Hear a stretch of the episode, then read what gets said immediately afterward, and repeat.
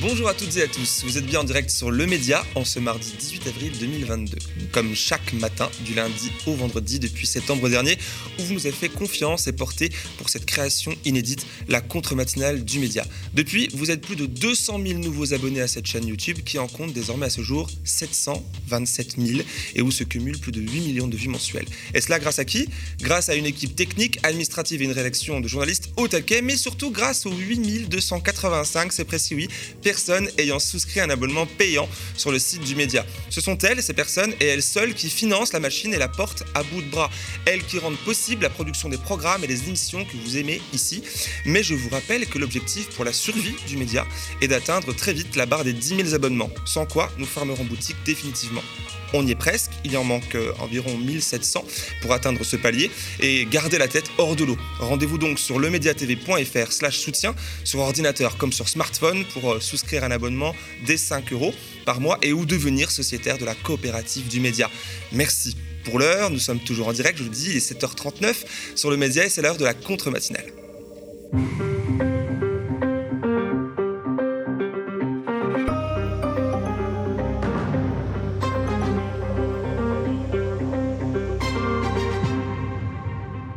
Nous sommes mardi et comme chaque mardi, c'est avec joie que je vous retrouve ici. Même si la joie, ce n'est pas l'adjectif qui me qualifierait le mieux en ce moment, là, coincé entre deux tours d'une élection présidentielle au résultat pour l'instant déprimant, et tout bientôt alarmant ou terrifiant, ça dépendra de l'issue de ce second tour incertain qu'une majorité de Françaises et de Français ne souhaitait pas, mais qui nous est quand même imposé. Quoi faire de ce second tour? C'est justement la question centrale que nous allons aborder avec mes deux invités du jour. Alexis Baudelin, avocat au barreau de Paris, et Alice Coffin, journaliste militante, féministe LGBTQI+, et élue écologiste au Conseil de Paris. Mais avant de les recevoir sur ce plateau, place à la revue des unes. Du jour, la traditionnelle titrologie, suivie d'un focus consacré au non-dit assez angoissant sur ce que Emmanuel Macron entend faire d'un second mandat sur le terrain économique et diplomatique. Des non-dits qui nous rappellent l'imposture démocratique que constitue ce scrutin présidentiel. Un pour tous, tous contre Le Pen, contre Marine Le Pen pour être précis. Les unes des quotidiens nationaux de ce mardi sont très offensifs et offensifs contre la dirigeante du Rassemblement national, ex-Front National, qui, qui se retrouvera dimanche face au président sortant Emmanuel Macron. Police, religion, éducation, Le Pen, des racines et des haines, titre ainsi Libé, le quotidien de centre-gauche, qui passe alors en revue le programme déclaratif de Marine Le Pen dans les domaines aussi variés que la politique d'immigration, l'éducation, la sécurité et la présomption de légitime défense pour les policiers, etc. Que du bonheur. Zemmour, Le Pen, les deux faces d'un même projet, c'est le grand titre de l'humanité. Le quotidien d'inspiration communiste entend sans doute se servir de l'effet repoussoir naturel au sujet de Zemmour, s'en servir sans doute aussi pour rappeler qu'en dehors de choix tactiques ponctuels, les extrêmes droites françaises se rejoignent sur l'essentiel. Éric Zemmour en personne ayant appelé à voter Marine Le Pen au second tour après qu'une bonne part de ses électeurs ait choisi au premier le vote utile pour cette dernière, préférant sans doute l'original à la copie. Le Pen, un projet économique en trompe-l'œil, c'est ce qu'on peut lire à la une de la dernière édition du Monde. Le programme de Marine Le Pen est, sous couvert de propositions pour le pouvoir d'achat, un ensemble inexplicable et inégalitaire, juge le monde. Entreprise, les mirages du programme Le Pen, c'est le titre du quotidien économique Les Échos, propriété de LVMH du groupe, euh, le groupe de Bernard Arnault, qui lui évoque des supposés coûts cachés du programme en question. Et son localisme pourrait menacer, cette fois selon le Figaro, le quotidien de la droite traditionnelle française détenu, lui, par Dassault, l'attractivité de la France. Voyons maintenant du côté des Indés. Le Bondi Blog revient sur la grande marche de samedi à Paris, marche à laquelle j'ai participé avec des camarades qui reliaient nations, à République où des milliers de personnes se sont rassemblées pour protester contre ce second tour et contre l'extrême droite. Ni Le Pen, ni Macron, mais surtout pas Le Pen, pouvait-on lire sur une pancarte. Le Bondi Blog, dans son reportage écrit qui revient sur cette journée importante, donne la parole à des électrices et électeurs résignés qui redoutent l'arrivée au pouvoir du parti de Marine Le Pen, rappelant que le président sortant aussi a été le principal marchepied à l'extrême droite en menant une politique antisociale et violente à bien des égards. Retrouvez le reportage du Bondi Blog sur leur site internet. Pour Reporter, Fanny Marlier et Noman Cadoret sont allés couvrir l'action d'Extension Rebellion à Paris, le mouvement écologiste de désobéissance civile qui a occupé tout le week-end de Pâques la porte euh, Saint-Denis dans le 10e arrondissement de la capitale. L'objectif des jeunes activistes et militants écologistes était là d'installer une grande agora sur l'espace public afin de discuter de la lutte concernant le changement climatique. J'y suis passé aussi ce dimanche et l'ambiance était assez magique, comme un village de résistance qui suspendait le temps dans, le centre de Paris, des centaines de personnes réunies et auto-organisées, présentes jour et nuit, faisant tourner la machine. Retrouvez le reportage de Fanny Marlier et Noman Cadoret sur le site internet de Reporter. Voilà pour la titrologie du jour qui ne peut être exhaustive. Si vous le souhaitez, nous vous encourageons à investir l'espace commentaire sur YouTube et pour les sociaux du média, le forum du site lemediatv.fr pour partager entre vous et avec nous vos recommandations de lecture d'articles de presse que vous pensez intéressants et utiles. Maintenant, place au focus. C'est une vidéo qui fait le buzz en ce moment sur les réseaux sociaux. On y voit l'économiste Christian Chavagneux qui met en garde sur le plateau de BFM TV sur la guerre sociale que nous préparerait Emmanuel Macron en vue d'une réélection. Une analyse qui nous rappelle celle de notre économiste maison Thomas Porcher. L'économiste Chavagneux, lui, se fonde sur un document, le programme de stabilité budgétaire rédigé par la France, donc par le gouvernement français, à destination de la Commission européenne. On regarde un extrait. Et là, vous voyez que dans ce programme de stabilité budgétaire, pour l'éventuel prochain quinquennat d'Emmanuel Macron, vous avez une baisse des dépenses publiques de plus de 3 points de PIB. J'ai regardé les stats de l'INSEE donnent ça depuis les années 60. 75 milliards d'euros, ça fait. jamais depuis 1960 où l'INSEE jamais en France on a, réussi à baisser de plus de 3 points de PIB. Mais moi, si je vois ça, j'y crois pas. jamais on a respecté non plus un programme transmis à Bruxelles. Moi, si je vois ça, j'y crois pas. D'accord, mais ça, ça, me donne. on l'écrit comme d'hab. Vous, vous, pensez ce que vous voulez, mais ça donne une orientation politique. Quelle est l'orientation politique de l'éventuel prochain ministre des Finances pour la France? C'est une réduction drastique de plus de 3 points de PIB des dépenses publiques. Comment ils font ça? 85% euh, de cette elle s'explique comment? Vous avez un petit bout euh, qui concerne euh, euh, l'investissement public, qui en pourcentage du PIB va baisser, alors quand le gouvernement nous dit oh on va faire sur la transition écologique, sur la transition numérique, déjà qui sont incompatibles entre elles, bon passons, mais quand on va mettre beaucoup d'argent, non, en pourcentage du PIB, l'investissement public va croître moins vite que le PIB sur les 5 ans qui viennent. Le deuxième, c'est la réduction du nombre de fonctionnaires, et, et le troisième, et c'est le plus gros, le plus gros, c'est la baisse des dépenses sociales. Donc la réforme des retraites et peut-être d'éventuelles encore réformes de l'assurance chômage pour pas donner de l'argent à tous ces feignants de chômeurs. Peut-être que ça aussi c'est en filigrane. En tout cas, voilà le, programme budgétaire post-2022 de l'austérité, mais comme on n'en a jamais connu et jamais réussi, vous avez raison de le dire tous les trois, en France euh, depuis les années 60, en tapant sur les fonctionnaires, sur l'investissement public et sur les dépenses sociales. Voilà ce qui m'inquiète. Alors, pour être précis, Christian Chavagneux parle dans cette vidéo du programme de stabilité budgétaire de l'année dernière. Celui de cette année, qui devait être transmis à Bruxelles par tous les États membres de l'Union européenne, ce, devait être le 15 avril au plus tard. Ben, ne l'a pas été. Le prétexte du gouvernement est tout trouvé, les élections, voyons. Tout dépendra, n'est-ce pas, du candidat qui sortira des urnes. L'excuse trouvée est donc très pratique. Cela fait des jours que, les experts de Bercy planchaient sur les conséquences socio-économiques de la guerre en Ukraine en particulier, et de manière générale sur la politique économique du gouvernement. Jusqu'où alors iront les destructions de postes de fonctionnaires, notamment dans l'éducation et la santé? Macron persistera-t-il en dépit de la conjoncture internationale dans sa politique folle de baisse drastique des dépenses publiques? On n'en saura rien, en tout cas rien de précis, car un programme de stabilité budgétaire est bien plus précis qu'un catalogue de promesses électorales vagues sur papier glacé. Les Français déballeront le paquet cadeau après le second tour, manifestement. Ils auront voté une fois encore, une fois de plus, contre, et quoi qu'il arrive, leur vote sera utilisé contre eux. Plus plus qu'en 2017, les électeurs et électrices des classes populaires peuvent légitimement avoir l'impression que dans toutes les, configurations possibles, ils et elles seront quelque part des dindes qu'on s'empressera de, de dévorer pour Noël. C'est une violence, une violence antidémocratique qui survient paradoxalement à l'occasion d'une réélection. Et cette réalité tragique est peu évoquée dans l'espace public, qui bruit des appels au barrage et aux injonctions civiques, certes justifiées. Dans son édition du 14 avril dernier, le New York Times nous apprenait que les dirigeants européens préparent une interdiction progressive des importations de produits pétroliers russes, mais que l'élargissement de l'embargo ne sera mis en négociation qu'après le 24 avril. Pour éviter, je cite le New York Times, que les, impacts en fait de cette mesure sur les prises à la pompe n'alimentent la candidate populiste Marine Le Pen et n'affectent les chances de réélection d'Emmanuel Macron. Fin de citation. Comment ne pas dire son sentiment de malaise face à de telles mesures dont le but est clairement de cacher aux Français et aux Françaises ce qu'on entend faire de la légitimité qu'ils redonneront à Emmanuel Macron? Pourquoi ne pas évoquer clairement le choix et les choix que feront demain l'un ou l'autre euh, des prétendants euh, face à la stratégie de sanctions de l'Union européenne et plus largement de l'OTAN? Emmanuel Macron réélu sera-t-il au service du peuple français souverain ou d'une coalition militaire internationale qui modifie son agenda pour influencer le résultat du vote en France? Dans un entretien accordé à l'hebdomadaire Le Point, le président sortant et candidat en remettait une couche sur l'anonymat sur Internet, auquel il serait opposé, estimant que dans une société démocratique, il ne devrait pas y avoir d'anonymat, et osant une comparaison douteuse en disant qu'on ne peut pas se promener dans la rue en cagoulé. Le problème n'est donc pas l'anonymat sur Internet des réseaux sociaux, parce que ça n'existe pas. Il est aisé de retrouver dans la vraie vie la plupart des internautes. Ce que cible en réalité Emmanuel Macron, c'est le pseudonymat.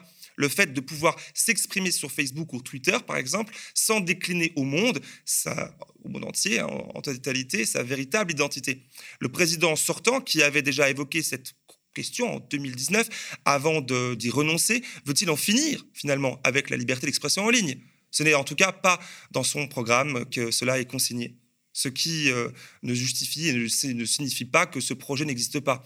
Or, une telle éventualité nous oblige à admettre qu'à côté de la menace d'un projet d'extrême droite à la Victor Orban, celui de Marine Le Pen, il existe aussi un nouveau danger. Un danger qui a lui aussi un fort potentiel totalitaire. Une société de surveillance technologique, de transparence et de contrôle.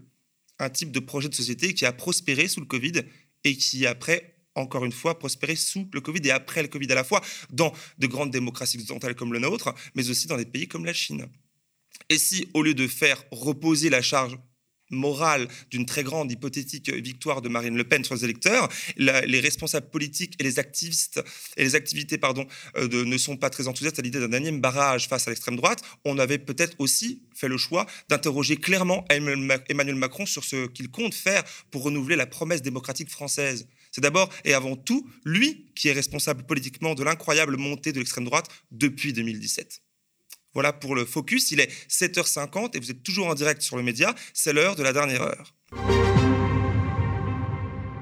Dans cinq jours, près de 49 millions d'électrices et d'électeurs français seront attendus dans les bureaux de vote pour le deuxième round de cette élection présidentielle qui opposera comme en 2017, Emmanuel Macron, candidat du parti néolibéral reprenant ses propres initiales En Marche, et Marine Le Pen, candidate du parti d'extrême droite Front National, renommé en 2018 Rassemblement National, dont elle a repris la direction en 2011, succédant à son propre père, Jean-Marie Le Pen, qui était lui aussi arrivé au second tour de la présidentielle de 2002. 20 ans plus tard, nous avons la sensation de faire du surplace et de nous heurter au même mur, celui du barrage anti-Le Pen, qui à chaque fois semble s'y fissurer un peu plus à mesure que les électeurs et électrices aient de plus en plus la sensation d'être pris pour des jambons par les partis du gouvernement de gouvernement pardon, qui, PS comme LR se sont littéralement effondrés au, premier tour. Premier tour qui révèle à la fois une fracture ben, très présente d'une France non pas en deux blocs, mais en trois, à quasi-égalité. Macron et son libéralisme de façade, Le Pen et sa galaxie d'extrême droite maquillée d'un discours à peine social, et Mélenchon qui gagne le pari d'une gauche rassemblée par le bas autour d'un programme social de rupture, pour être clair, mais qui échoue à se qualifier au second tour en arrivant un point seulement derrière Le Pen laissant des millions de Françaises et de Français assommés par la perspective annoncée, quelque part imposée. Alors, que faire de ce second tour? Il est prédit une abstention record, alors que le péril fasciste, incarné par le RN, qui a déjà pu s'en illustrer jusqu'ici, est aux portes du pouvoir. Tandis que Jadot, Roussel et Hidalgo ont apporté leur soutien à Macron dès 20h une le soir du premier tour, l'Union populaire de Mélenchon garde une ligne différente, mais tout aussi claire. Pas une voix pour Le Pen sans pour autant appeler à voter Macron. Hors des questions pour les insoumis. Pour aborder ce sujet complexe ce matin, je vous propose non pas un débat d'opposition, mais un échange complémentaire entre mes deux invités du jour. Les deux ont choisi le vote Mélenchon au premier tour, mais pour le second, l'une votera Macron, l'autre quand l'autre s'abstiendra pour la première fois. Et j'accueille donc sur ce plateau mes deux invités bien réveillés de ce matin. Alexis Baudelin, avocat au barreau de Paris. Euh, bah, bonjour et merci d'avoir accepté l'invitation ce matin. Bonjour, merci pour l'invitation. Avec plaisir. Et Alice Coffin, sur ma gauche, alors journaliste et militante féminine euh, LGBTQI+, et, mais aussi élue écologiste au Conseil de Paris. Merci aussi d'avoir accepté l'invitation. Alors, euh, déjà, plus sympa que la dernière fois, qui était en Zoom. je suis très contente d'être là. Merci, merci plaisir de vous et euh, bravo pour, euh, pour la contre matinale d'une manière générale. Ah bah, Merci beaucoup, c'est plaisant de l'entendre. Alors, on va commencer tout doucement par vous demander à vous, là, à froid, puisque ça fait quand même un petit moment, on a peut-être encaissé déjà le premier, le premier tour, votre sentiment alors à froid suite à ce premier tour? Alice. Ah, c'est moi, d'accord. Euh, alors, euh, bon, c'est déjà être projeté de toute façon euh, immédiatement dans l'action. Donc, c'est à froid, non. Moi, c'est toujours à chaud. voilà, exactement. Et voir ce qu'on peut en faire. Et, là, pour moi, on n'en fait pas ce qu'il faudrait être fait. C'est-à-dire qu'il y a une possibilité de continuer à faire de la politique, même si le résultat fait qu'on n'a pas les discussions publiques, évidemment, qui auraient été celles d'une discussion entre Macron ou Mélenchon la gauche, la gauche, voilà, exactement.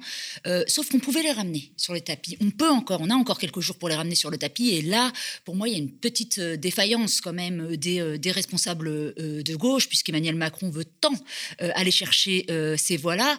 Très bien, très bien, mais qu'il rende des comptes là-dessus, qu'il soit comptable des voix qu'il demande. et à ce titre-là, je trouve que c'est pas vrai qu'en fait on est privé. On aurait pu ne pas être privé d'un débat euh, Mélenchon-Macron. je veux dire, je pense que Jean-Luc Mélenchon, il demande là Emmanuel Macron, il dit OK, OK, vous voulez les voix, vous voulez aller chercher, ben on discute et on discute même euh, publiquement. Qu'est-ce que vous me dites là-dessus, là-dessus, là-dessus, là-dessus, sur telle, telle, telle mesure? C'est quel engagement? C'est comment?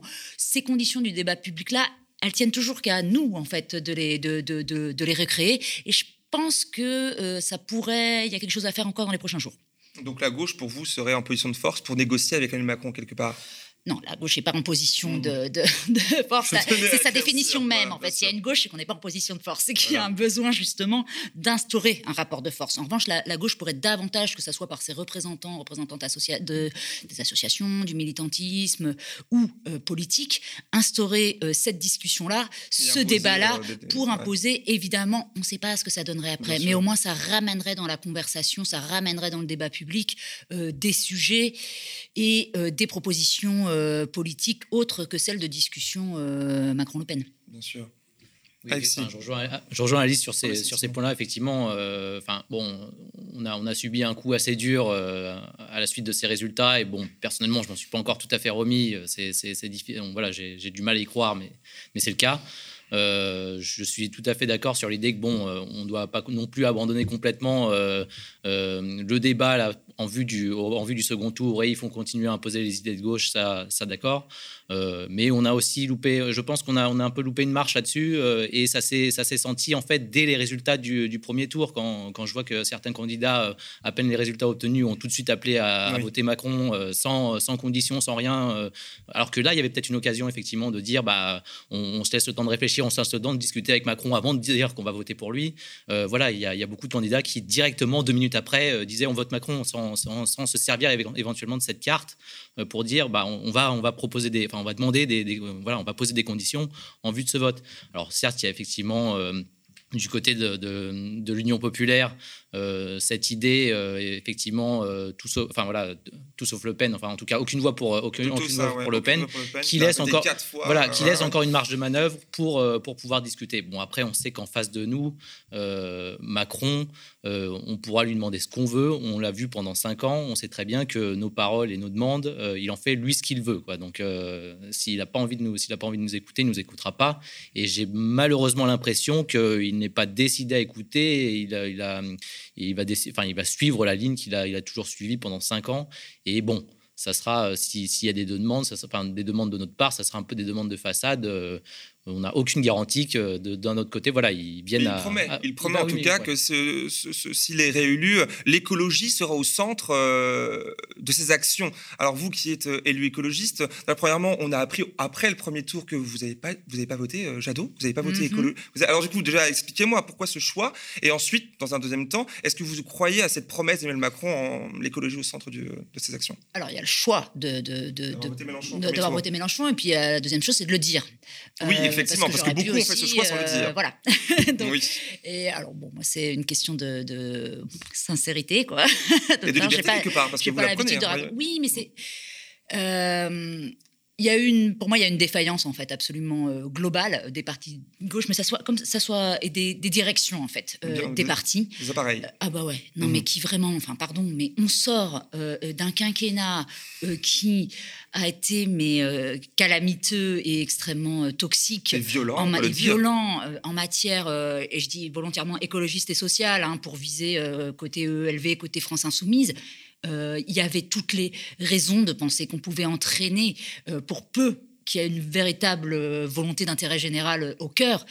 Moi, j'ai parlé de, j'ai dit parce que je l'ai vécu de l'intérieur, la, campagne, j'ai vu les mhm. actions de la direction de campagne côté écolo et de la direction du parti Julien Bayou et d'autres côté écolo. Donc, je suis à même de dire c'était médiocre, c'était pas l'intérêt général qui était prôné et ça ne me va pas je pense que j'aurais pu dire exactement la même chose si j'étais si j'étais côté France Insoumise. Hein, soyons bien d'accord. Pour moi, mhm. c'est une défaillance euh, généralisée euh, des cadres de parti. Si on, arrive là, c'est absolument euh, voilà condamnable. En à Yannick Jadot de son de ces attaques perpétuelles en Alors ça c'est la, dernière partie de la, partie de la campagne. Bah oui mais c'est pas ça suffit pas d'en vouloir. On s'en fiche un peu de, mon affect là-dessus. En revanche euh, de la non écoute totale c'est-à-dire que moi ma conviction c'était qu'on pouvait peut-être en, interne aussi euh, convaincre voir fallait voir comment c'était pas gagné hein. au départ il y a quelques mois à l'été euh, les sondages donnaient je savais pas hein, qui allait arriver devant parmi les, différents représentants des, des partis de gauche. À un moment quand on arrive au mois de fin février février, euh, mars, c'était très clair, c'était même très très clair. Donc évidemment que la responsabilité devait, pour moi, hein, être euh, d'aller travailler immédiatement à une union. Mais alors, ça, c'était euh, vraiment, ça aurait été mon souhait. Mais alors, en plus, non seulement de ne pas le faire, mais de passer, comme l'ont fait d'ailleurs, mais pas seulement Jadot, hein, comme l'a fait aussi Hidalgo les dernières semaines, à taper sur Mélenchon, mais c'est d'une absurdité, d'une irresponsabilité totale, oui, vraiment. Et donc, euh, voilà, on comprend mieux votre choix. Alors, ma seconde question euh, que je poserai à tous les deux, c'est ça c'est que la promesse là d'Emmanuel Macron, c'est instaurer vraiment euh, au centre de son action politique s'il est réélu, l'écologie. Il promet que bah, 5 ans, en gros, j'arriverai pendant 5 ans, mais dans 5 ans, je ferai. Vous y croyez? Enfin, l'écologie comme, euh, comme euh, la lutte contre les violences faites aux femmes, comme, contre, comme tout ça, euh, à vrai dire, Macron a fait, a fait de belles promesses à chaque fois et on, en connaît le résultat. Donc moi, je n'y crois pas une seule seconde. Si on, que le prochain quinquennat serait un combat, serait un, un, quinquennat consacré à l'écologie, je n'y crois pas une seule seconde quand j'ai vu ce qu'il a fait pendant cinq ans. Ce, ce n'est pas possible, quoi. Mais pareil, est-ce que comment ça se passe alors? Pourquoi euh, la convention citoyenne pour le climat précisément mhm. Ça veut dire quoi? Ça veut dire qu'on applique euh, l'ensemble des mesures et même parce que ça serait nécessaire euh, qu'on va, va au-delà. Et ça, c'est des questions qui sont à poser directement et des engagements qui sont à, signer vraiment très très très directement. Et quand on parle effectivement des, des, violences contre contre les femmes, c'est pareil. Ils sont où les engagements dans ce cas-là? Ça veut dire quoi? Ça veut dire qu'on est certaine. Alors moi, il n'y a plus de Darmanin dans ce cas-là dans le gouvernement. J'espère qu'il n'y a plus de Blanquer dans le, dans le gouvernement euh, non plus, c'est-à-dire des personnes qui passent leur temps euh, finalement à euh, soit mettre en doute le mouvement MeToo, soit parler d'islamo-gauchisme. Est-ce qu'il y a des engagements là-dessus? Ça, ces engagements-là, je pense qu'ils auraient pu être pris. Et encore une fois, je ne comprends pas bien pourquoi moi, Jean-Luc Mélenchon, il ne va pas il va pas le chercher, cette discussion-là. Il va pas le chercher, ce débat-là. Je pense qu'il serait en mesure de, de, l'obtenir. Et ce qu'on n'a pas eu, et ce qui était important pour le pays à avoir cette discussion-là, on pourrait l'avoir ces derniers jours au lieu d'être focalisé mercredi soir sur la discussion euh, Le, Pen-Macron. Et je pense qu'il faut aller la chercher, la, discussion et les, engagements sur ce sujet-là, parce que non, sur la croyance, je pense que euh, Emmanuel Macron, euh, malheureusement, a suffisamment prouvé. En fait, c'est même pas une question de le croire, de pas le croire, c'est qu'il n'y a rien, c'est du, c'est très évaporé. Il n'est plus question de croire ou pas croire. Il y a un, recul, on, peut juger sur. Sur, sur, le bilan. On sait à quoi s'attendre, on sait sur quoi il va falloir lutter et on sait d'autant plus la nécessité euh, d'un rapport, euh, rapport de force. Moi, je, ne crois qu'à ça. Quoi. Euh, avant de peut-être de passer au second point et le, le plus important concernant ce second tour, on a pu passer en revue un peu voilà la responsabilité de certains partis de gauche dans, l'échec de la, gauche au, au, à qualifier au second tour. Mais est-ce qu'il y avait que ça? Est-ce qu'il n'y avait pas aussi d'autres couacs de manière plus générale? On a pu voir des files d'attente de plusieurs heures devant des bureaux, malheureusement peut-être pas assez de bureaux de vote, peut-être des, il y a aussi encore une fois comme il y a cinq ans des personnes qui ont été sont vues retirer des listes alors qu'elles étaient inscrites. Peut-être un mot sur ce point-là? Vous avez pu suivre peut-être oui, effectivement. Bon, alors moi, moi pour l'anecdote, effectivement, enfin, dans mon bureau de vote, euh, alors deux, choses. D'une part, j'ai vu ces, ces files d'attente et je, je, pense que c'était plutôt, plutôt bon pour, pour la démocratie, ce, ce côté où bah, ça montrait qu'il y avait des gens qui, qui, étaient motivés pour aller voter et qui, euh, qui voulaient vraiment euh, un, changement, un changement de société, un changement de, dans cette situation. après, bon, il y, a eu effectivement des couacs. Moi, mais dans mon propre bureau de vote, les, les, les bulletins se sont fait invalider pour une, pour une erreur de procédure. Donc même mon vote n'a pas compté. Euh, j'ai trouvé que c'était le pompon dans, dans, toute cette histoire. Euh, non seulement euh, le candidat que, que je défendais n'est pas passé, n'est pas allé au second tour, mais en plus voilà mon propre bulletin ne valait rien. donc oui, il y a eu des couacs, mais d'un autre côté, de, de ce côté-là, sur les files d'attente, voilà, pour moi c'était vraiment le sentiment qu'il y avait des gens qui, qui, voulaient, qui voulaient faire changer les choses et qui sont allés, qui sont allés voter. Donc c'était plutôt, c'était plutôt bénéfique de ce point de vue-là. Sur les, sur les responsabilités, bon, on a parlé effectivement des responsabilités de direction de parti qui, qui sont restées sur leur position et qui voilà, euh, sont euh, un peu, oui, bah, ils sont responsables aussi de, ce qui s'est passé. Mais il n'y a, pas, y a pas que ça. Il y a, y a aussi effectivement euh, le, rôle des médias dans tout ça qui, pendant des mois et des mois, n'ont fait porter que des thématiques bah, d'extrême droite et n'ont porté les débats que là-dessus par rapport à des, à des sujets comme l'écologie où on sait, on en a parlé moins de, moins de 5%. Et donc, faut pas s'étonner à la fin si effectivement euh, on se retrouve avec un, duel Macron-Le Pen. C'est parce que tout, euh, enfin le, climat ambiant a été euh, a été développé de cette manière.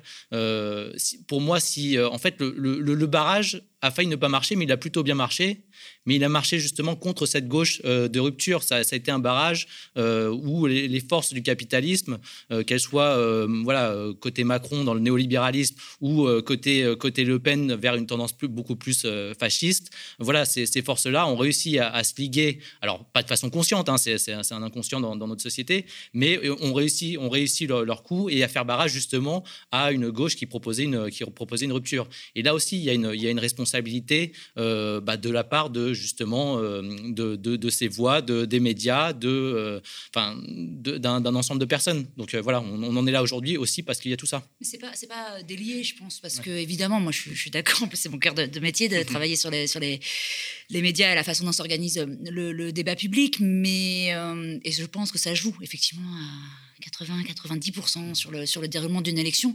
Sauf que sachant ça, Bien sûr, oui, les médias, les journalistes, la façon d'organiser euh, le débat public, mais aux partis politiques de présenter des personnalités susceptibles de peser sur cette discussion-là, euh, médiatique-là. Et c'est possible. Enfin, en tout cas, moi, c'est ce à quoi je m'étais attachée à travailler pendant le temps où on était un peu plus avec la possibilité d'agir et d'être un peu plus aux mhm. manettes, c'est-à-dire pendant la primaire écologiste. Et pardon, mais pendant la primaire, on a parlé d'autre chose. Pendant un peu de temps, il y a eu des nouveaux mots qui sont imposés dans le débat public. C'était possible de le faire. C'est pas vrai que c'est pas possible. C'est-à-dire que oui, c'est très dur, mais on sait, c'est dur. C'est dur d'être à gauche, c'est dur d'être féministe, c'est dur d'être écologiste. C'est pas ça qui va être favorisé par les médias. En revanche, il y a une responsabilité des partis d'aller euh, encourager des personnes qui sachent le détourner et en jouer du débat de la même façon qu'en face. Euh, Éric Zemmour, savait excellemment bien jouer avec ça et imposer euh, des thèmes, etc. Mais c'est tout à fait possible, mais vraiment tout à fait possible de le faire, de le faire à gauche. Bah, non, mais ça demande un, bon, du, un savoir-faire particulier, mm-hmm. et puis aussi, euh, je pense surtout de ne pas avoir peur, c'est-à-dire que euh, la, meilleure façon, enfin vraiment, hein, d'expérience, de parler euh, et, d'impacter un discours médiatique, c'est d'y aller franco, c'est de ne pas avoir des intérêts cachés, des coups de billard à trois bandes à jouer, c'est de pouvoir lâcher voilà, les choses telles, qu'elles sont. Et ça, en, général, mais ça fonctionne toujours extrêmement bien pour retenir l'attention médiatique. C'était pas du tout impossible de l'avoir, sauf que euh, manifestement. Il n'y a pas euh, suffisamment de personnalité de ce type-là. Bah, ça n'a pas été du tout bien fait, c'est-à-dire que ça n'a pas été du tout pris en compte, d'une part, par euh, les choix en fait qui ont été faits pour les partis, ça je parle question écologiste. Question, moi je trouve, côté France Insoumise, ils ont envoyé quelqu'un qui savait faire, en tout cas avec le verbe, en tout cas sur les grands rassemblements, etc. Je suis pas sûre dans le détail exactement sur justement la capacité à complètement, à un moment donné, cristalliser le débat médiatique sur cette thématique plutôt que d'autres qui d'autres facultés encore. Mais, mais, mais c'est possible euh, de hacker en fait le, le, débat médiatique et c'est ça qui a, qui a manqué. Mais, et je le vois encore une fois pendant l'entre-deux tours, ça serait possible de le faire et ça n'est pas fait. C'est vrai, c'est vrai. Alors malgré tous ces efforts-là, on en est donc on arrive au, deuxième point de notre discussion. On en arrive à ce point-là. Donc est-ce que pour vous c'est un remake ou pas euh, de 2017 Est-ce qu'on n'a on, pas bougé depuis 2017 euh, ou alors c'est autre chose? Le moment est différent, avec Boulin bah, c'est un remake, mais on, a de, nouveaux, paramètres et on, sait un peu plus qui on a en face, qui on a en face de nous. En 2017, euh, bah, bon, personnellement, voilà, j'avais, euh, j'avais voté Macron, j'avais fait mon bon citoyen pour, faire barrage à l'extrême droite. Euh, parce qu'il y avait aussi un peu une sorte d'espoir, si ce n'est de, naïveté en, la personne d'Emmanuel Macron et dans le programme qu'il pouvait, pouvait appliquer. donc ça, c'était il, y a, il y a cinq ans. Euh, aujourd'hui, maintenant, avec l'expérience, euh, on n'en est plus là. Donc, ce n'est pas, ce n'est pas tout à fait, ce n'est pas tout à fait un remake. C'est, on sait qui on a, on sait qui on a en face de nous. Euh, donc, et c'est pour cela que vous avez changé finalement de fusil d'épaule parce qu'on n'a pas très bien compris. C'est vrai que je ne t'ai pas présenté sur ce type-là. On ne sait pas qui va voter quoi, qui, va, qui, va, faire quoi. Alors là, est-ce que c'est pour cela que, que, vous allez vous abstenir pour la première fois Pour cette raison-là? C'est en partie pour ça. Mais bon, euh, alors si, on rentre, si on rentre euh, dès à présent dans, dans le vif du sujet, effectivement, j'ai fait le choix de cette, euh, j'ai fait le choix de, de l'abstention. Alors j'aurais pu, j'aurais pu voter, enfin décider d'aller d'aller voter blanc. Euh, mais ma, démarche va plus loin que ça, en fait. Euh, je considère, euh, enfin, je, comprends que le jeu électoral tel qu'il est fait, c'est un jeu dans lequel on sera toujours perdant. C'est un jeu qui n'est pas, qui n'est pas fait pour nous, qui n'est pas fait pour les forces de gauche, qui n'est pas fait pour justement cette, cette gauche de rupture. C'est un système qui euh, nécessairement reconduit toujours des personnes au pouvoir qui feront en sorte de maintenir, le statu quo, qui feront en sorte de maintenir le, système tel qu'il est, un système de domination voilà, vis-à-vis de, certaines populations et un, système qui, soit violent socialement.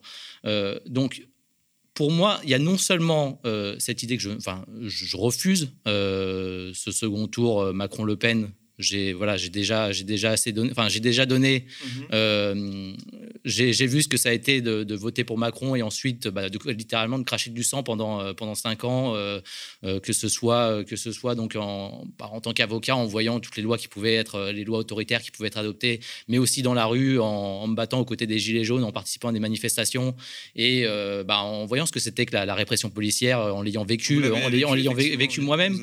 voilà, j'ai j'en ai énormément souffert de cette Et euh, donc, je, pourrais développer encore, mais sur ce point-là, voilà, je, pour moi, c'est difficilement concevable de pouvoir voter euh, à nouveau euh, pour, Macron là-dessus. donc, ça, aurait pu être le vote blanc, mais effectivement, ce que je dis, c'est que pour moi, je, dans, une démocratie, le vote, enfin le choix d'un président qui soit élu au suffrage universel direct, euh, la question se pose effectivement, est-ce que c'est un acte, d'une part, euh, un acte qui soit, qui soit politique euh, voilà, au sens large, et aussi, est-ce qu'on considère que ce type d'élection correspond, à une, correspond à une démocratie? En faisant ça, si, on entend, enfin, la, démocratie, c'est c'est la puissance, c'est la puissance du peuple, quoi. C'est le pouvoir. Voilà, c'est le, pouvoir aux, mains du peuple. On se retrouve tous les cinq ans à un seul moment, donc l'espace d'une seule journée tous les cinq ans, à euh, reprendre notre pouvoir. Donc c'est la, fin du, la fin du mandat du président. On reprend notre pouvoir et en l'espace d'une journée, on le redonne à quelqu'un d'autre. On ne se pose pas la question, mais qu'est-ce que nous, qu'est-ce qu'on peut faire euh, nous-mêmes de, ce, nous de ce pouvoir. Pourquoi on donne systématiquement euh, ce pouvoir à quelqu'un d'autre et on se dit, bon, bah, c'est lui qui, en fait, on a des problèmes dans notre société, ça sera cette personne-là, on, lui confie notre, on lui confie notre voix et ça sera lui qui réglera, euh, qui réglera tout ça. Pour vous, le problème est plus large. Voilà, le problème vous, plus l'élection, en fait. Je, voilà, mon problème est aussi le système. Enfin, alors pas, l'élection, pas, pas, l'élection, le, choix de représentant en général. On pourrait avoir des, un, système de, voilà, mais dans ce cadre précis de la cinquième où on concentre littéralement tous les pouvoirs au sein de, au sein d'une seule et même personne. Euh, donc pendant cinq ans, où on n'a plus notre mot à dire pendant cinq ans, c'est simple. Voilà, on donne notre voix. Donc on donne notre voix, et c'est-à-dire que pendant cinq ans, on est à faune on a, on a, on a, confié, ce, on a confié notre voix à une, personne. Mhm. Cette personne en fait ce qu'elle veut. Elle n'est plus comptable de quoi que ce soit vis-à-vis de nous. Donc, on se, alors qu'on a une, on a une puissance politique en tant que voilà, on, se, on, se, constitue en tant que peuple et on a une puissance politique euh, au moment de cette élection. Tout de suite après, on n'en use pas et même on, voilà, on se, on se dissout immédiatement en ayant, en ayant voté. Donc, j'ai déjà un problème avec ça. Euh, et ensuite, voilà, c'est effectivement ce que j'ai dit. Euh, dans, dans, dans, dans, ce schéma-là euh, du second tour entre, entre Macron et, et Le Pen, bah, aucun des deux candidats ne peut me convenir parce qu'aucun des deux de ces candidats ne va remettre en cause ce système. Si j'ai voté pour Mélenchon au premier tour, c'est parce que lui proposait justement de réinstaurer de la démocratie et euh, voilà, remettre, euh, remettre en cause ce système, enfin ce système avec euh, un, président qui serait élu au suffrage universel direct. Voilà, c'est ça. Donc là, il y avait, voilà, il y avait une idée de effectivement de, de, modifier ce, de modifier ce système et ça, ça pouvait, ça pouvait effectivement correspondre à mes, à correspondre à mes idées. Là, aujourd'hui, ben, on a Macron-Le Pen c'est le même schéma. On, enfin, on reste dans la Ve République et on reste avec une personne toute puissante, euh, d'autant plus puissante. Euh, et ça, ça avait été déjà, euh, ça avait été déjà identifié au moment où la première fois où le, suffrage universel direct a, été mis en place, c'était en 1848. Mhm. En fait, il y avait une, il y avait une révolution. Et on avait peur du peuple en armes qui était dans Paris et qui justement demandait de la démocratie ce que sont dit euh, bah, les, gens, les gens au pouvoir, les, enfin, les gouvernants et la bourgeoisie, euh, c'était bon, euh, faisons, faisons baisser les armes de ces gens qui nous inquiètent.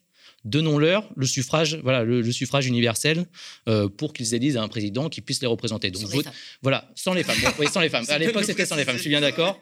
Mais voilà, donnons-leur le vote. Comme ça, ils déposeront les armes et euh, ils auront ce sentiment d'être euh, de ce sentiment d'être en démocratie. Déjà à l'époque, il y avait des gens qui alertaient sur ça. Euh, Jules Grévy, qui était un, parlementaire et aussi un avocat, indiquait si vous faites ça, en fait, on reproduit le système monarchique. C'est ce que dit aussi Jacques Rancière. voilà, vous élisez en fait un oligarque ou même un, monarque qui va avoir un, qui va avoir tous les pouvoirs euh, et euh, qui, bon, pendant cinq ans, enfin peu importe la, période, voilà, n'aura de compte à rendre à personne. Et, et il sera d'autant plus légitime par rapport à un monarque qui tirerait sa légitimité du droit divin ou du droit naturel, il sera d'autant plus légitime qu'il aura tiré sa légitimité de millions de personnes. C'est exactement ce qui se passe aujourd'hui. Et c'est exactement l'objectif d'Emmanuel Macron. C'est de tirer la sa, légitimité pour appliquer son, son programme de l'élection de millions de personnes. Et on l'entend dans son discours aujourd'hui quand il dit il n'y aura pas de, enfin, euh, il y a pas de barrage, il y a pas de barrage républicain. Il n'y a pas de barrage républicain pour moi. Euh, pour moi, euh, tous les votes pour moi, ce seront des votes d'adhésion.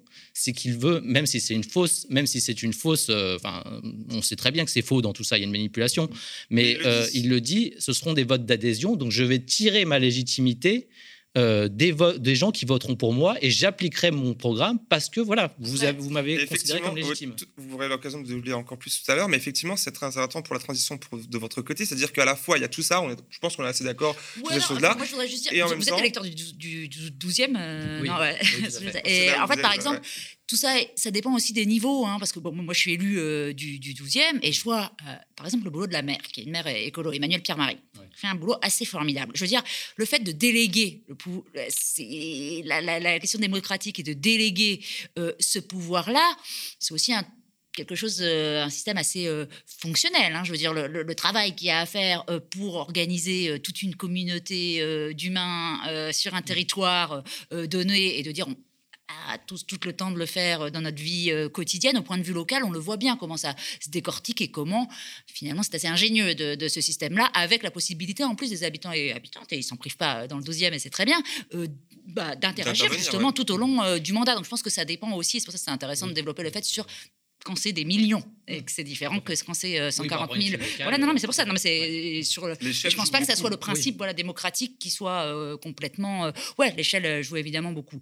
Et après, là, on est focus sur l'élection présidentielle. c'est très intéressant que vous rappeliez que l'échelle joue énormément. Bah oui, oui. Mais malgré tout, alors du coup, il a développé pas mal. Oui, mais parce que moi, je voulais répondre sur le fait, c'est est-ce que c'est en. Je crois que la question initiale c'était 2017. Est-ce que c'est pareil? Exactement. Alors moi, je crois pas du tout. Je crois pas du tout parce que précisément dans cet entre-deux tours, ce que je vois dans les paroles publiques me rappelle euh, bien davantage 2002, euh, euh, finalement, et la première accession de l'extrême droite au pouvoir que 2017.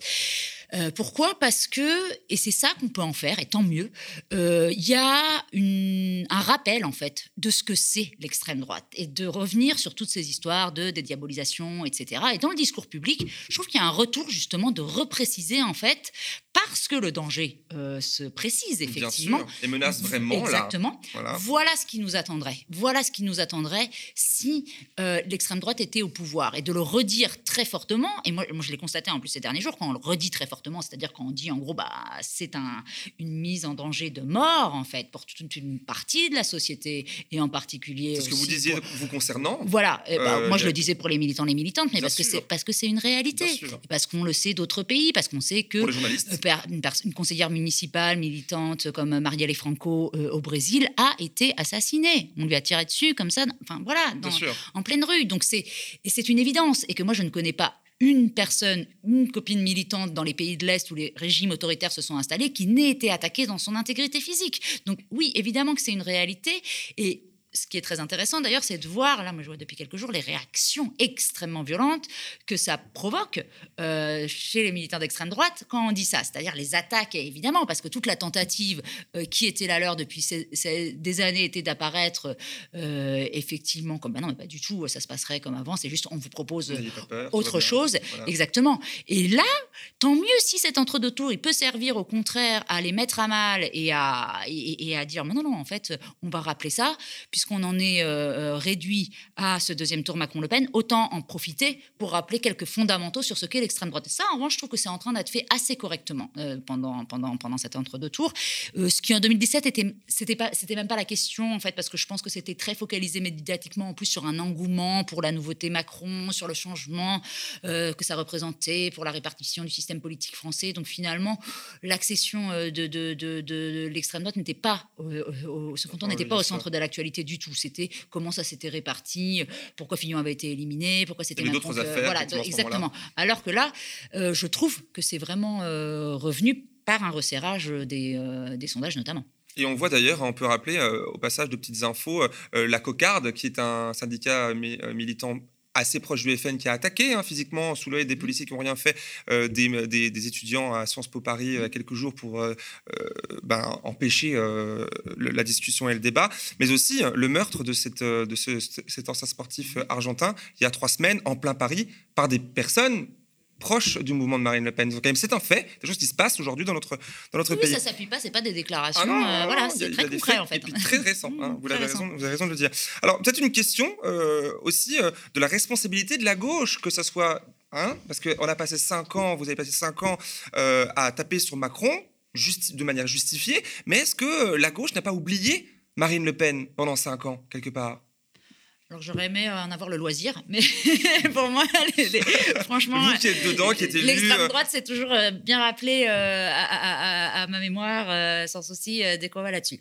après, c'est au contraire, moi je trouve ça bien que ça soit pas que l'extrême droite ne fasse pas tout oublier aussi. Et c'est ce qu'on voudrait nous dire là, en disant oui, mais on peut pas être que focalisé là-dessus. Macron, c'est très dangereux. Je pense que là, on est aussi dans le stade de la capacité de taper justement et d'être très précis et de dire, de revenir sur un discours de euh, euh, il faut contrer, il faut empêcher à tout prix euh, l'extrême droite d'arriver au pouvoir, parce qu'on a été super focalisé justement sur Macron, parce que justement, ben je crois qu'on est tout à fait au courant de tout ce qu'il y a de violent et de ce qu'est Macron et de la façon dont ça a été sans ambiguïté dénoncé sans relâche euh, pendant euh, ce, ce quinquennat-là. Donc, ce qui peut permettre de se focaliser sur un. Mais c'est ça quand même, parce que si on arrive, si on doit attendre les 5 ans à chaque fois, alors paf, là, ça fait 5 ans d'anti-Macron justifié, et on attend que ces deux semaines pour taper sur Marine Le Pen.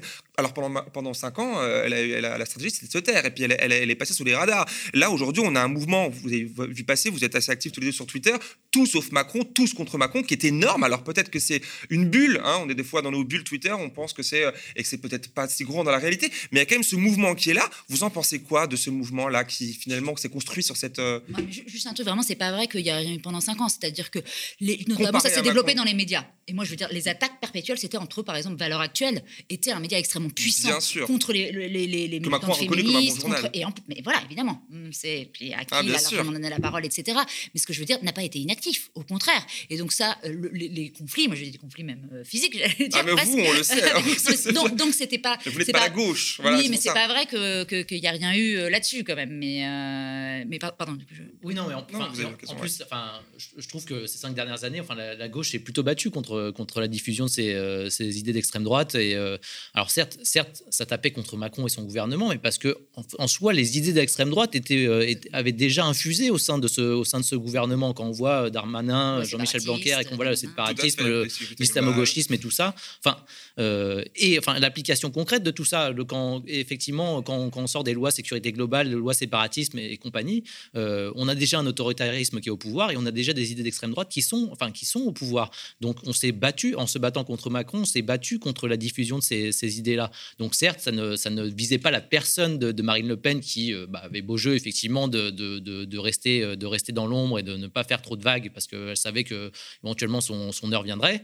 mais voilà, en attendant, bah, effectivement, la cible était Macron, mais parce que, enfin, Macron et son gouvernement, parce que déjà chez eux, euh, les, idées d'extrême droite diffusaient. Donc il fallait se battre contre ça, et on s'est battu pendant cinq ans, et il faudra continuer à le faire. Néanmoins, alors euh, vous allez continuer, bien évidemment, mais néanmoins, malgré que le combat a été fait, etc., effectivement, on l'a suivi, on en a pris part aussi. Euh, une part non négligeable du, de, des électeurs de Mélenchon s'apprête à voter pour Marine Le Pen. Qu'est-ce qui explique ça, si le combat était vraiment mené contre l'extrême droite? C'est à elle de le dire. non, mais c'est pas ça. Non, mais c'est pas ça. Parce que, non, non, mais c'est parce que, parce que voilà, parce que les raisons. Euh, moi, alors vraiment, c'est un truc, c'est que je vais pas aller euh, me porter en grand, grande ah, explicatrice et dire voilà pourquoi. Non, c'est euh, de gens de gauche. Non, mais en revanche, ce qui est intéressant de gens de gauche, c'est-à-dire que moi, ce qui, c'est pour revenir à la question effectivement précédente et faire le lien avec celle-ci, c'est-à-dire qu'il y a un combat pendant les cinq ans qui va pas être celui de l'entre-deux tours, qui est pour dénoncer ce que voudrait dire la mainmise sur l'appareil euh, d'État, etc. Pendant les cinq ans, c'est normal, on ne discute pas de ça, on discute plus de la diffusion des idées, mais qui d'ailleurs ne s'arrête pas euh, à ce que pouvaient faire certains membres du gouvernement Macron, qui concernait aussi euh, toute une partie de personnes, et là, c'est là j'en viens au lien, qui pouvaient dire par exemple, moi entre Mélenchon et Le Pen, si c'était ça le second tour, franchement, voilà, je sais pas, je, sais pas ce que je ferais. Et c'est ça aussi la, la responsabilité. Il y a eu ça très fort, et il y aurait ça. C'est pour ça que c'est aller face à l'approche là, on sait ce qui serait passé si euh, Jean-Luc Mélenchon était arrivé euh, au second tour, par exemple, euh, face à, face à l'extrême droite. Mais j'aurais attendu avec euh, euh, curiosité et un peu d'effroi de voir euh, certaines, certaines réactions justement de gens qui se prétendent à gauche. Donc, ce que je veux dire, c'est que on peut, dans le discours qui est actuellement et qui est pas simple en fait, d'aller dire, pour moi, la, complexité, les deux sont vrais en fait. Enfin voilà, votre position d'aller, la mienne, les deux sont vrais, et y compris sur une analyse qui se voudrait un peu statistique électoraliste. On peut dire à la fois c'est important de pas donner un blanc-seing à Macron et qu'il fasse un pourcentage euh, le plus bas possible. Et comme on sait que ça va aller, bon, bah, comme ça, il entendra un signal. On peut dire aussi, et c'est tout aussi vrai, moi, ce que je pense, euh, que c'est très important euh, de renvoyer encore une fois à l'extrême droite qu'en fait, ça n'arrivera pas ils vont pas venir au pouvoir. Et pour ça, c'est-à-dire qu'il faudrait être resitué dans des scores de, de, de, 2002, en fait. Que, voilà. Et parce que tout le travail est de dire, ah, ah, ah, marche par marche, vous voyez, euh, les taux se resserrent. Et de leur renvoyer un grand coup, une grande claque en disant, non, en fait. Quoi. Donc arrêtez euh, votre euh, travail de ça. Ça n'arrivera pas. Et, et, bon, et les deux sont vrais les deux sont vrais, c'est voilà, il y a, des, complexités et, c'est ça. Vous avez fait le même choix au, premier tour pour des raisons ben, différentes, en partant de, points de vue différents, mais pour la société que vous vouliez viser. Mais au second, donc l'abstention, le vote Macron. Très concrètement, alors on a un début de réponse chez vous là, euh, presque complète, mais très concrètement, on va commencer par, par Alexis Baudelin. Pourquoi ne pas voter Macron pour faire barrage à Le Pen? Pourquoi l'abstention? Vous avez un petit peu répondu au début, mais concrètement pour que les personnes comprennent. Enfin, Et rapidement. Alors, enfin, comment dire euh, quand, on parlait effectivement de ces gens qui votent, euh, qui votent euh, pour, qui voteraient pour Le Pen, ces gens de gauche qui, qui voteraient pour Le Pen, effectivement, j'ai pas forcément l'explication non plus, mais il y, a, il, y a, un tel niveau de, détestation et de colère contre Macron qu'il peut y avoir une part d'explication là-dedans. Mmh moi, pourquoi, pourquoi, pas, pourquoi pas Macron? Parce que, bon, déjà, d'une part, ce que j'ai dit, c'est effectivement, je considère que enfin, les idées d'extrême droite ont déjà suffisamment diffusé dans ce, dans ce gouvernement et l'autoritarisme, il est là déjà. Il est déjà installé. Il est installé au sein du gouvernement, il est installé au sein de la police, il est installé dans, enfin, dans, dans, toutes les strates de notre, de notre, de notre État. Euh, donc, le barrage, il est déjà fissuré de partout, en fait. On a déjà, sur ce plan-là, on a déjà perdu. On a déjà perdu. Mm-hmm. Euh, et le combat, il va falloir le mener, mais pas par cette idée, pas, en pensant effectivement que ça va se, que, le simple, enfin que le, juste l'appel au vote barrage euh, va faire, va faire quoi que ce soit, il nous sauvera. Euh, là-dessus, en fait, je me, retrouve dans un pourquoi pourquoi l'abstention encore une fois. Euh, je me retrouve, j'ai cette impression-là où on est un peu dans ce dans ce que on appelle le, fameux dilemme du tramway. on a cette, ce tramway qui, qui a le choix entre deux voies et qui va foncer soit en gros euh, sur euh, un petit groupe euh, d'écoliers venus des banlieues et de la diversité, enfin voilà, des, petits jeunes de toutes origines. Et donc de ce côté-là. Et de l'autre côté, cette personne, on va dire ce, voilà, ce, chômeur ou cette personne qui vient de se faire virer de son boulot et qui connaît de graves difficultés financières on me demande à moi de choisir entre les deux, entre ces deux voies. Je suis dans, enfin, j'ai la, possibilité d'embarquer dans ce tramway, et il va falloir choisir entre les deux. Dans les deux cas, on va perdre. Dans les deux cas, on risque de foncer, on risque de foncer euh, contre quelqu'un. Donc, ça sera soit ce chômeur, soit ces, euh, soit ces petits écoliers. Je ne, enfin, il y a cinq ans. C'est impossible pour vous de choisir. Moralement, je ne peux pas le faire. Moralement, je ne peux pas le faire. Je refuse euh, de, continuer à mettre une pièce dans la machine pour dire les deux choix, c'est ça. Donc, si je refuse ça, en fait, ce tramway, je refuse tout simplement. Il n'y a, pas juste deux solutions. Il y en a une troisième qui est celle de refuser de, de monter dans ce tramway, de dire non, je ne joue plus à ce jeu-là. J'arrête de jouer à ce jeu-là parce que ce jeu-là, enfin, me cause, enfin, me cause du mal et euh, je ne, je ne, je ne l'accepte plus. Quoi. Je, je, refuse. Enfin, voilà, littéralement. Ce qui n'empêchera pas le, ce tramway d'avancer. Ça n'empêchera pas. Mais je, voilà. Mais, non, parce que pour poursuivre la métaphore, moi, je choisis de voter pour euh, la situation où on armera le plus la personne capable de détourner le tramway. Oui, mais voilà.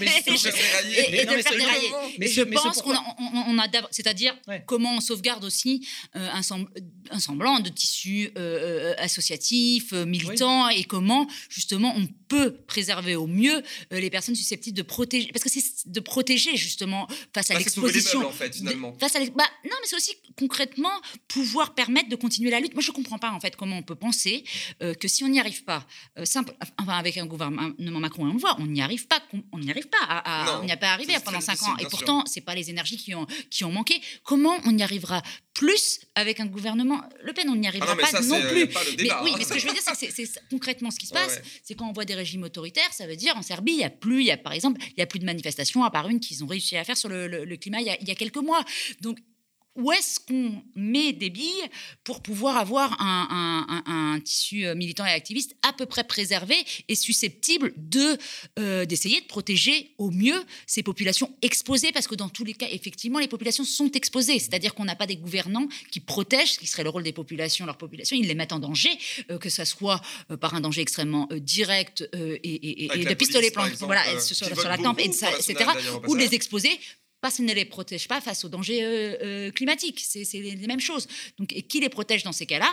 Et je pense qu'il y a un intérêt à garder un système euh, qui euh, préserve un petit peu mieux euh, les intérêts des possibilités d'action des activistes. Jusqu'à quand? Bon, je reviens sur cette métaphore du tramway. Effectivement, on, peut, on peut de l'intérieur ou même en sortant essayer de le faire dérailler, très bien. le problème, c'est en remettant une pièce, on, continue dans, la, dans, dans, le même schéma et on fait ça, on fait ça jusqu'à quand quoi? Le, la, aux prochaines élections, bon, vraisemblablement, ça sera plus Macron, mais ça pourrait être quelqu'un d'autre. On, se retrouve par exemple dans un cas de figure, bon, c'est un peu tiré par les cheveux, mais dans un cas où on se retrouverait un dans un duel, imaginons euh, un équivalent euh, Le Pen, euh, Le Pen Zemmour. Bah, quel, choix on fait dans ce cas-là? Encore une fois, on prend le moins pire. On prend le moins pire et donc. J'ai l'impression que ce serait moins compliqué pour les gens d'aller voter Pécresse que Macron. Oui, mais, ce qui est curieux en fait, parce que bon. Bon, mais voilà, c'est toujours le choix des Républicains et pas super non plus. Donc je pense que et, c'est légitime. Hein, je veux dire, je pense qu'il y a une telle colère contre Macron, il l'a bien, et c'est pour ça que effectivement toute la question se pose de dire bah attendez, cette histoire de barrage à l'extrême droite, c'est complètement bidon. ça c'est pas si ça se passe en 2000 2017 et qu'on revient avec une extrême droite plus forte en 2022, c'est que ça ne va pas, ça veut dire la garantie d'avoir Le Pen en 2027. Donc ça, je, l'entends. Beaucoup sauf fait, on fait, on voilà, ce, calcul-là. Mais c'est pour ça qu'encore une fois, sauf à réintroduire, et vraiment c'est ça, du, du, rapport de force euh, est extrêmement présent. Ce qui m'emmène du coup au, mot de la fin, ce troisième tour hypothétique. Donc voilà, euh, miser sur euh, ce troisième tour, donc certains le définissent comme le rapport de force dans la rue. J'imagine que vous, vous connaissez les contours de ce rapport de force-là, mais aussi les syndicats, les associations sein des partis. Au sein des partis, ah, effectivement, à l'intérieur de la machine.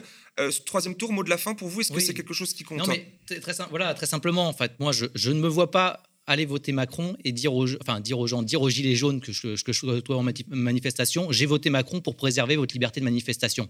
On a, on a déjà. voilà, voilà. Je ne vais, pas, je vais pas aller dire aux exilés, aux exilés, à, euh, oui, aux exilés à Calais euh, qui se font lacérer leur tente, j'ai voté Macron euh, pour un meilleur accueil, enfin, ou du moins pour un, accueil qui, sera, qui soit moins pire que ce que ça pourrait être. Je ne vais pas dire non plus aux jeunes des banlieues qui ont perdu des, des, membres de leur famille, j'ai voté Macron pour éviter, et pour éviter les morts.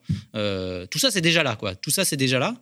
Donc, mais vous pouvez les défendre. Mais Effectivement, mais justement, bah, c'est là où pour moi l'enjeu ne se trouve. vous le défendez du coup bah, L'enjeu ne se trouve plus là dans ce, dans ce, dans ce second tour, même si moi mon, objectif c'est de dire aux gens qui, euh, qui euh, veulent voter le, Pen parce que euh, effectivement il y a une colère contre Macron et on se dirait ça pourrait être peut-être mieux, on pourrait peut-être changer quelque chose. Enfin, vous commettez une grave erreur et, ça serait de la folie. Ça serait de la folie que de voter pour, pour Marine Le Pen.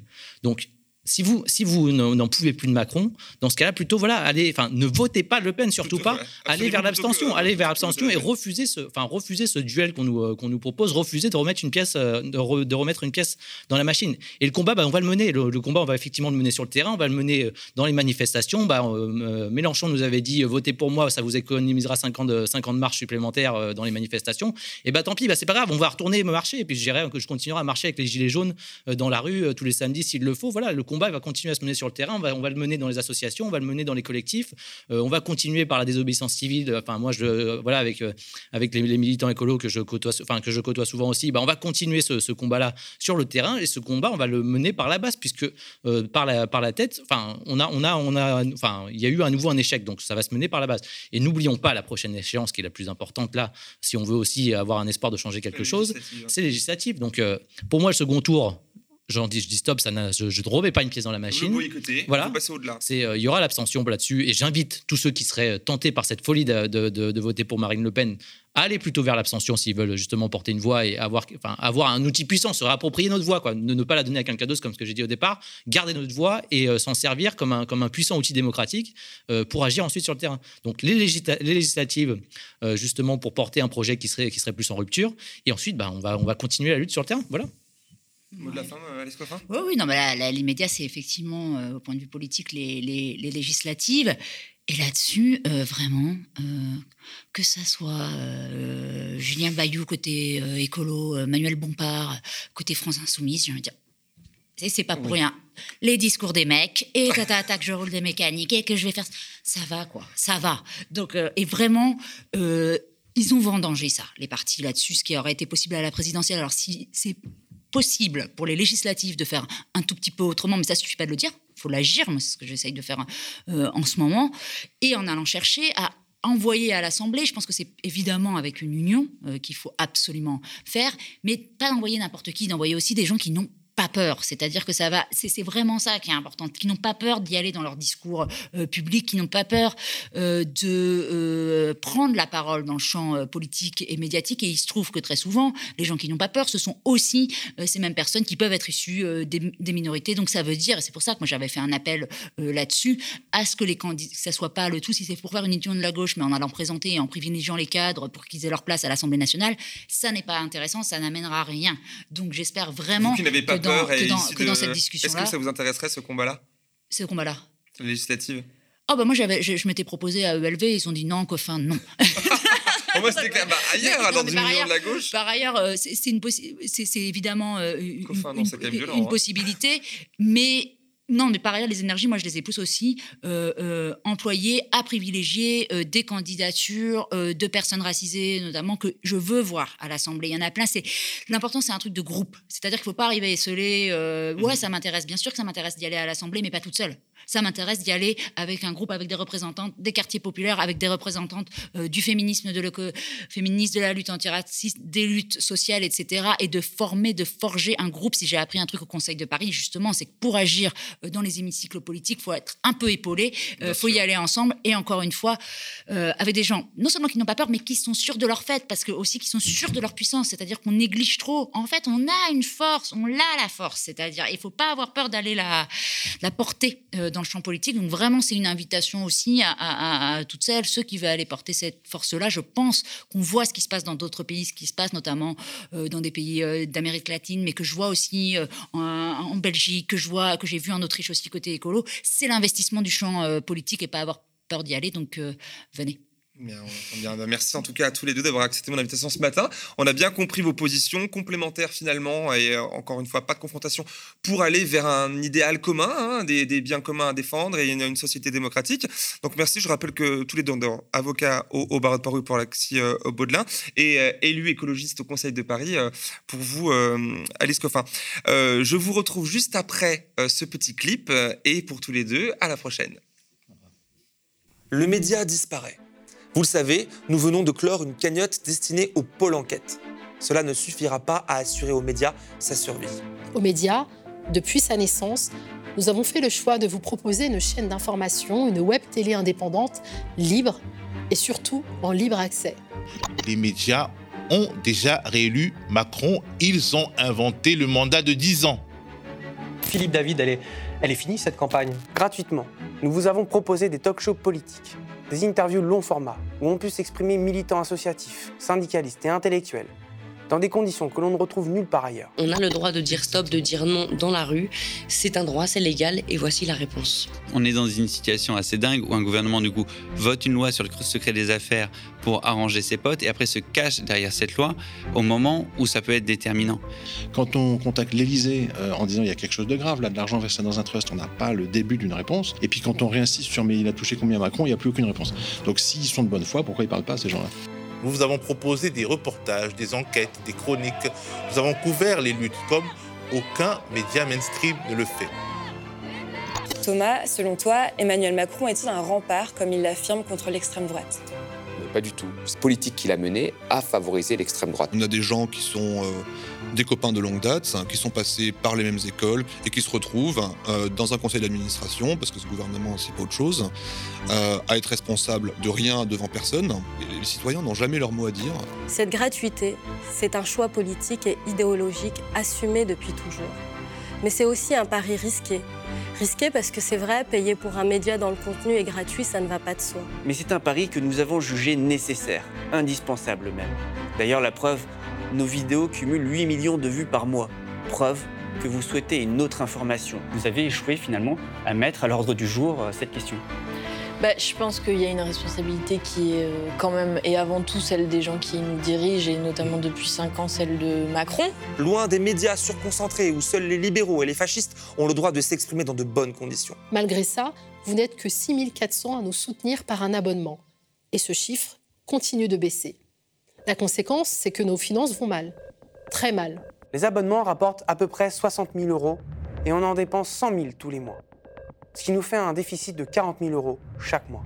Le média, c'est 30 travailleuses et travailleurs qui se dévouent pour vous offrir une autre hiérarchie de l'information et des contenus de la meilleure qualité possible. Ces sommes dont on parle, elles servent à rémunérer ces travailleurs et à produire les émissions que vous aimez. Aujourd'hui, l'enjeu, plus que jamais, faire vivre le média et lui assurer sa pérennité. Nous avons besoin d'atteindre 10 000 abonnés pour que le média continue d'exister, continue de vous proposer ses formats et ses émissions gratuitement. Abonnez-vous, devenez sociaux de la coopérative Le Média. Plus que jamais, le média a besoin de vous. Ce média, il est à vous, vous qui le financez. L'indépendance éditoriale et l'information libre ont un prix. Comme nous avons fait le choix de la gratuité pour tous, sans milliardaires, sans richissimes mécènes. Cette gratuité et cette liberté, vous seul en êtes les garants.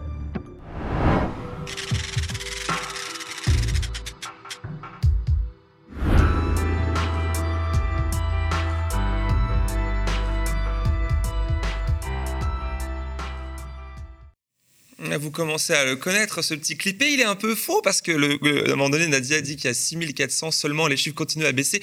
C'est le contraire puisque le chiffre maintenant est à 8400, 500 et il ne fait que de monter. Merci pour ça. Et c'est la fin de cette euh, émission en direct qui, juste après, sera visionnable en replay. Alors n'hésitez pas à laisser votre commentaire, vos commentaires sous la vidéo que vous pouvez bien entendu partager dans vos propres réseaux. C'est grâce du coup à vos actions de ce type, à votre engagement actif à vous tous que nous, qui nous regardez, que nos émissions que vous aimez sur le média peuvent atteindre toujours plus d'audience. Merci encore une fois pour ça.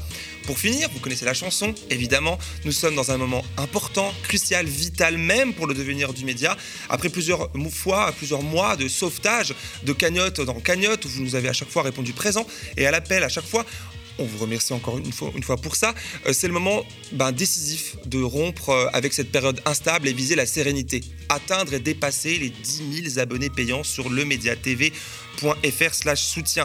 Le média, comme je l'ai dit en intro, c'est quasi 7 730 000, c'est le nombre si grand que je n'aurais plus à le suivre, abonnés sur YouTube et entre 8 et 10 millions de vues par mois. C'est vous qui les faites. Des émissions et des programmes à 100% en accès libre et donc gratuit, mais leur production ne l'est pas, elle, gratuite. C'est donc vos dons uniquement et vos abonnements exclusivement qui financent la machine et permettent à la rédaction de travailler et vous proposer les programmes que vous aimez.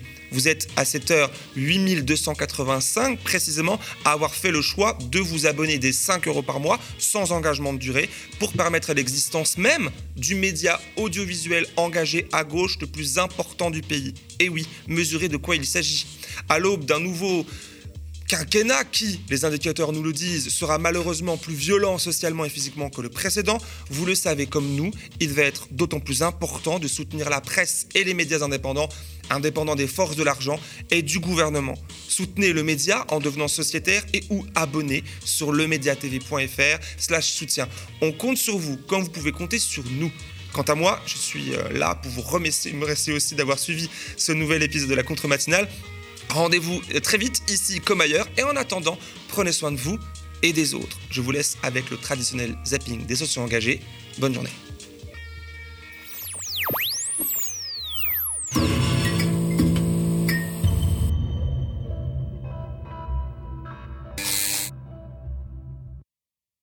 Bonjour cher Matino, j'espère que vous vous êtes remis du traumatisme post-premier tour. Tant qu'il y a de la vie, il y a de l'espoir. Il serait malhonnête de vous cacher ce matin mon sentiment d'amertume. Les efforts conjugués de millions de citoyens, d'activistes et d'électeurs n'y auront rien fait. Le second tour programmé depuis cinq ans par ceux qui y avaient intérêt aura réussi à s'imposer en cette année 2022. Une fois de plus, Emmanuel Macron contre Marine Le Pen. Après cinq ans de Macron au pouvoir, l'extrême droite n'a jamais été aussi haute électoralement. La France apparaît coupée en trois blocs majeurs, incarnés par Emmanuel Macron, Marine Le Pen et Jean-Luc Mélenchon. On y était presque. On était tellement près du but, tellement proche de pouvoir changer euh, la vie des gens. À jamais on se souviendra de, ces gens qui ont joué leur ego avant euh, ben, ce qu'il fallait faire, quoi, c'est-à-dire les, enjeux socio-écologiques. Europe Écologie et, le PS, enfin, faut arrêter de leur reprocher de pas de pas s'être alliés à, Mélenchon. Ils ont rien à foutre avec Mélenchon. La gauche commence à Mélenchon. Ces gens-là sont de droite et vont rejoindre naturellement euh, Macron, euh, comme comme comme on fait d'ailleurs à peu près tous ceux tous ceux tous ceux du PS. On a reconstruit la gauche euh, dans ce pays sur des fondements en plus un centre de gravité très à gauche qui est pas dans ce qu'on a pu connaître avant, qui est une gauche radicale claire Quant à Marine Le Pen, elle cherche à occuper le terrain social en jouant plus que jamais la carte du pouvoir d'achat, faisant passer au second plan les fondamentaux de l'extrême droite.